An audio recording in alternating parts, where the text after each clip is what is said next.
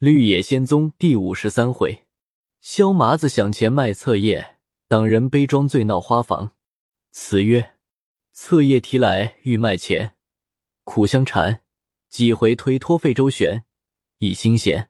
醉汉也来闹一番，岂无缘？被他叱咤即回还，弄虚悬。又吊太平时。话说温如玉和金钟儿两人在新前月下捏指萌心。自此后，更添百番恩爱，行走坐卧，寸步不离。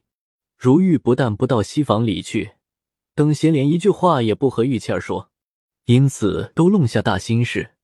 过了几天，张华来了，如玉将金钟儿教他的话，一五一十都向张华说之。张华甚喜，又将苗秃子字儿取出，递与如玉看，里面写着。急欲来市马坡看望，因客下请了几个赌友放烧，收下人家二万多钱无出，关系脸面，肯如玉于张华回来时，千万设法纳凑，定在十五天后归还。后面又写了几句誓词，是再不失信的话说。如玉问张华道：“苗三爷是几时放烧，又收下人家二万多钱，写字向我来借？”张华道：“谁知道他？”如玉道。我那里有钱借与他，你回去时只说将字儿忘记，没有找我看。张华道：“大爷安心不借与他，只用说没钱两个字，打发的他远远的，又不该欠他的，他会怎么？他使用大爷的钱还少，那一字儿他还过。世上那有个借一百遍便与他一百遍的道理？若说字儿，大爷没有借，他还要借力。”肯轻易丢开手，如玉道：“直直的说，没有两字不好看。太太当日病故时，他也曾出过力，只以好言回复，说刻下弄不出钱来就是了。”张华道：“大爷不提起，小的再不敢说。只是同小的买棺木，他没有落钱。此外卖当物、卖住宅找地价，大爷得多一半，他落少一半，还感激他力。”把血都被他杀尽了，大爷是才不说嘛。金姐倒是个乐户佳人，念大爷相交日久，还要替大爷想法，省几个钱，掏着点良心。苗三爷是大爷最后不过的朋友，问他那心，还不如个婊子里。就如这是马坡，若不是他引了大爷来，王掌柜家铺子里，起蛋七百两，连一千四也存在那里。如玉道，看嘛。刚才说着人话，就放起狗屁来了。你人倒也罢了，只叫这不识数儿，没法话你。正说着，郑三走入后园，叫张华吃饭去了。如玉回到东房，将张华说苗秃话告知。金钟儿大笑道：“你糊里糊涂，还不如张华明白。”两句话把如玉说羞了，用力将金枝推倒，吃了十几个嘴。硬将裤子拉下，把杨务恨命的插入，狠干起来。次日面同郑三出了五十两帖子，打发张华回泰安取银。郑三两口子甚是欢喜。过了数日，张华自来说王掌柜的去江南买货等话，赵如玉吩咐回复。如玉着郑三看了字儿，也没得说。如此过了四十余日，苗秃子来过一次。甚则如玉不救他的急，住了数天去了。又过了数日，郑婆子问王掌柜的话，向金钟儿说了几遍。金钟儿总以就写字与张华回复。一日早饭后，金钟儿要去后院洗脚，如玉道：“你还回避我吗？”金钟儿笑道：“慎重一块肉儿，你没见过，还回避你什么？我怕有客来，不方便。”如玉道。也不过是萧麻子，有谁来？金钟儿着小女丝打水，在东房内洗浴。如玉坐在厅屋内，没有数句话功夫，只见萧麻子走来，手里提着一个包袱，向如玉道：“有件东西，樊大爷估计估计。”说着，在桌上将包袱打开，看时是二十四册寿山石春宫。如玉看罢，也不言好歹。萧麻子道。值多少银子？如玉道：“这些东西没什么凭据，看人爱不爱。总以人物的神情为第一，花卉无与诸般配合次之。此册装饰是甚平常，论值也不过五六两银子。萧麻子道：“这是个社亲因连岁合价欠收，拖欠下三四年的钱粮，本县日夕追比，无可错对，托替他卖卖，只要二十两银子，大爷留下吧。这也是个半积阴功半散心的事体。”如玉笑道：“实不相瞒，设下此物最多，如今还有六七套，闲丢在那里。”萧麻子让如玉坐下，笑说道：“大爷虽是相府门第，恐怕还未必识货。这件东西必须金姐赏鉴方妥。”于是高声叫道：“金姐，你来！有件东西烦你看看。”金钟儿在房里应道：“我就出去。”两人又议论了春宫一会，萧麻子又叫，只见答应，不见出来。原来金钟儿不好意思说出洗脚，如玉又不代为告白，萧麻子心上便大不自在起来。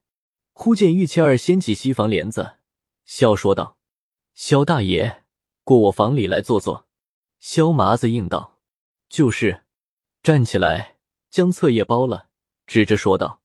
这件东西也还好，如玉道：“委实家间颇多，用不着它。”萧麻子略笑了笑，点着头儿道：“用不着它也就罢了。”提上册页，入西房去。如玉去后园，小姐回来，到东房内，见金钟儿才缠了脚，还在炕上扎绑未完，问如玉道：“萧大爷说什么卖不卖的话，我也听不清楚。”如玉将他卖册页的话说了一遍，金钟儿忙问道：“他去了没有？”如玉道：“在西房坐着。”金钟儿急下炕来，到厅前叫道：“萧大爷！”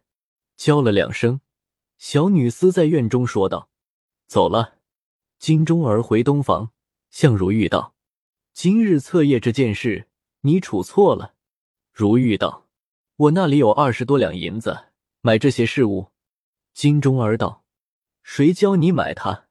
这是两个月来没见你一个钱，拿着册页做个引子。你买下更好，你不买，原该应许帮他另清，或五两，或四两，完钱粮就是了。”如玉道：“我与他另清，无一面之交，我帮他怎么？”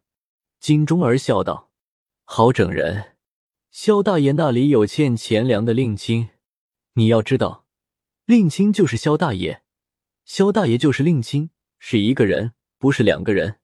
先时还明白些，怎如今越法不如前了？也罢，等他明日来，我和他说吧。只是素日萧大爷从不去西房里坐。如玉道：“是玉姐叫了去。”金钟儿道：“那淫妇教他去做什么？这倒不可不防备。”如玉道。怎一个人多疑如此？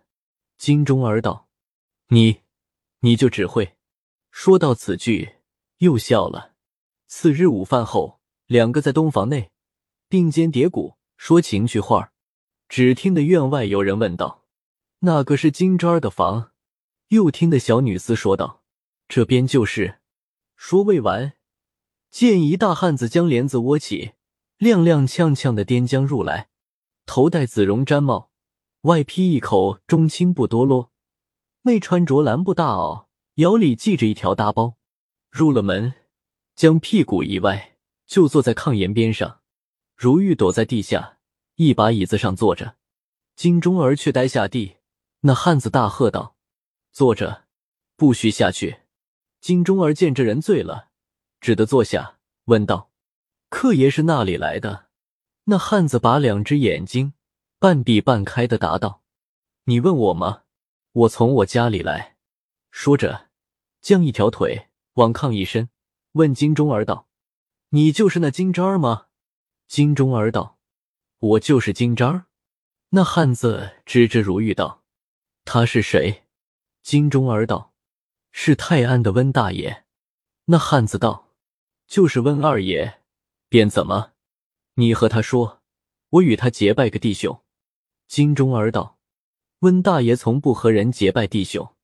那汉子道：“想是嫌我的胡子长，我拔了他。”说着，用手拔下几根来，向金钟儿道：“这个使得了，使不得。”金钟儿不言语。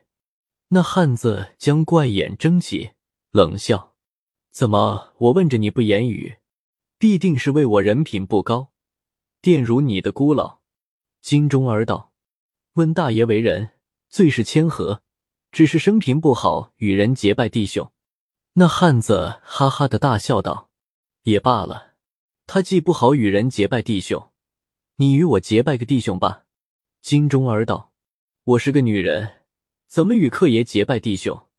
那汉子道：“与我结拜个两口子吧，我让你做汉子，我做老婆，何如？”金钟儿见话语邪了。叫郑三道：“有客在此，你也不来支应。”叫了几声，郑三也不知那里去了。如玉看见光景不妥，连忙往门外走。那汉子把左胳膊一伸，拦住了门前，不放如玉出去。如玉又只得回椅子上坐下。那汉子道：“温二哥，你上炕来，我与你吃三杯。”如玉不回答。那汉子发话道。怎么？我让你吃酒，你装聋腿哑，你真的当我沾你的光吗？别人认得你是温大哥，我的拳头认不得你是温二爷。金钟儿向如玉道：“你就在我身边坐坐吧。”如玉无奈，坐在炕上。那汉子见如玉坐下，又低着头笑了，从怀中拉出五六寸长的一把小沙壶来，姜三儿去了。又掏出个小酒杯来，前仰后合的斟酒，一半斟在杯里，一半斟在杯外。先拿一杯，向金钟儿嘴上一多，说道：“你吃。”金钟儿接在手内，又从怀内掏出一个酒杯，斟上酒，向如玉脸上一伸，说道：“你吃。”如玉也只得接住，随后又掏出个杯来，斟一杯，一饮而尽。拍着腿长叹道：“杀人可恕，寡酒难当。”又从怀中捞出两个生鸡蛋来，向金钟儿道：“送你一个吃。”金钟儿道：“这是生鸡蛋，该怎么吃？”那汉子笑道：“你原是樱桃小口，吞不了这一个鸡蛋，我与你分开吃吧。”用手一捏，弄得黄子白子流的手上炕上都是，又将一个。在自己牙上一颗，黄白直流嘴上，忙用手掌在嘴上揉了几下，弄得胡子皆黄，笑向金钟儿道：“好酥包东西，一沾手就破了，快拿手绢来，我开手。”金钟儿道：“我没有手绢。”那汉子道：“你没手绢，你这衣服精致就好。”说罢，应用手来握。吓得金钟儿连忙将一块铺枕头的布子递与那汉子，拿过去胡乱开了两下，将手上未尽的黄白都抹在自己眉眼上。金钟儿又叫他妈少客。郑婆子从后面走来，见炕上坐着个醉大汉，问道：“客人是那里来的？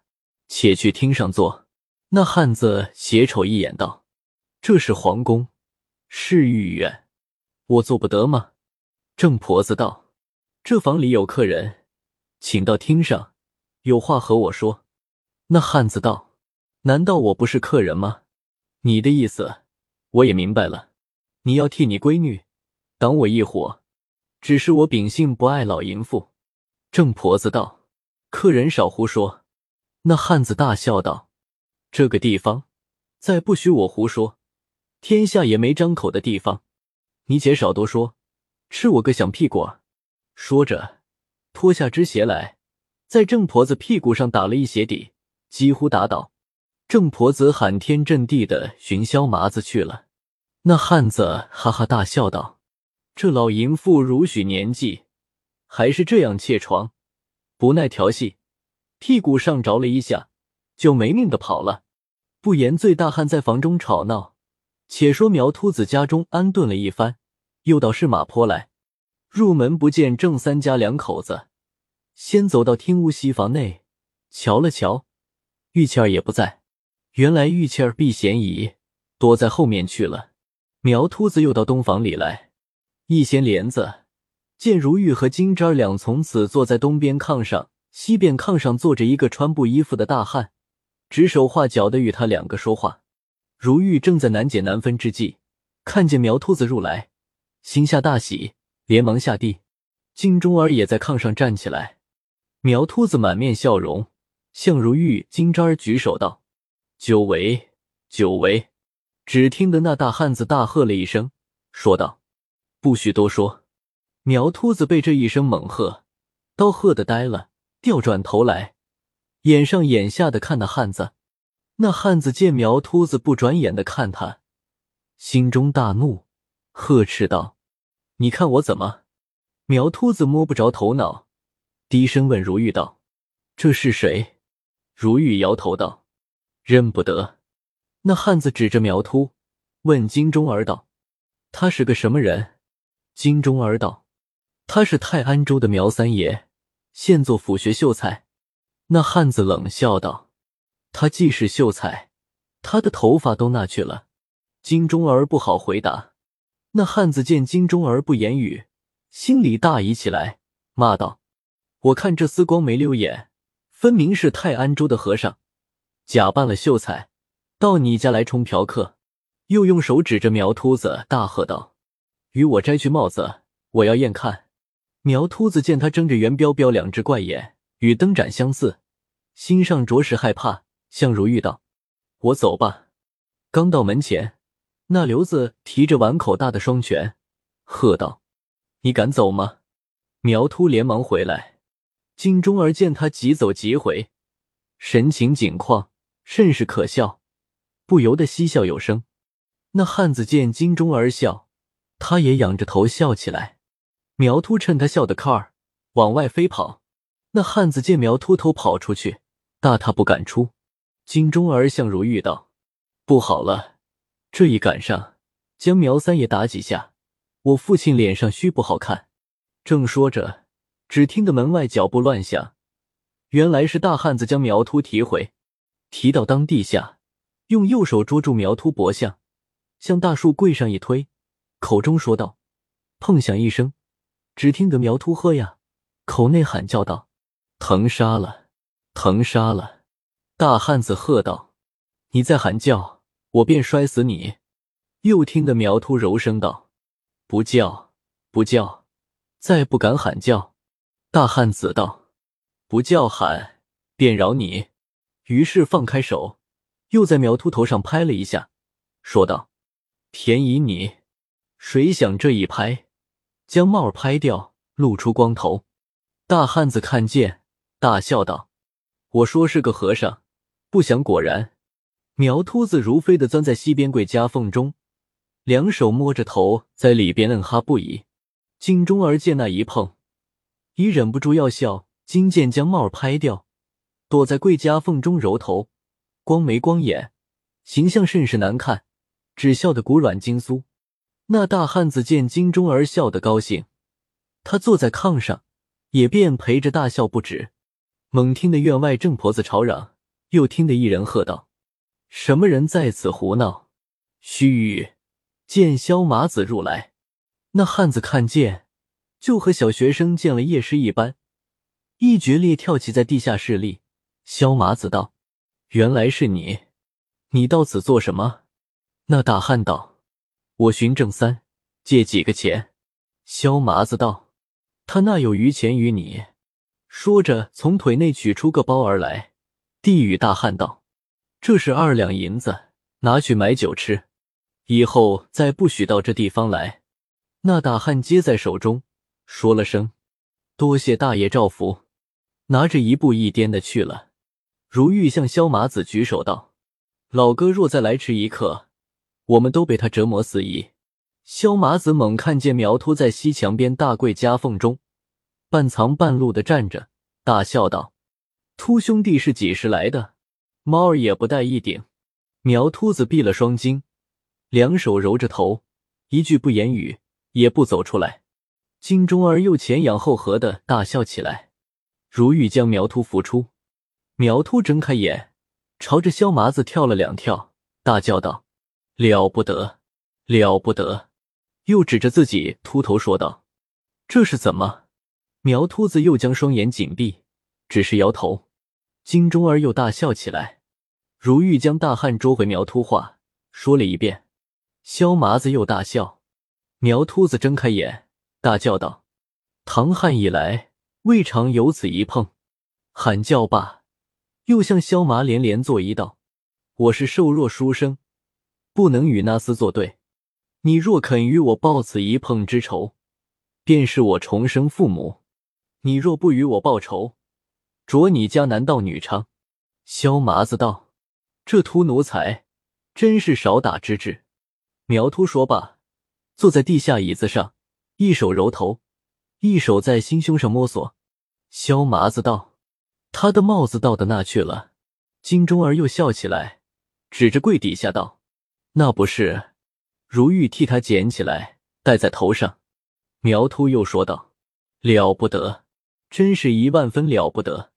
不知那里来的一个囫囵王八样儿，凶的和天神一般，把我学生几乎苦死。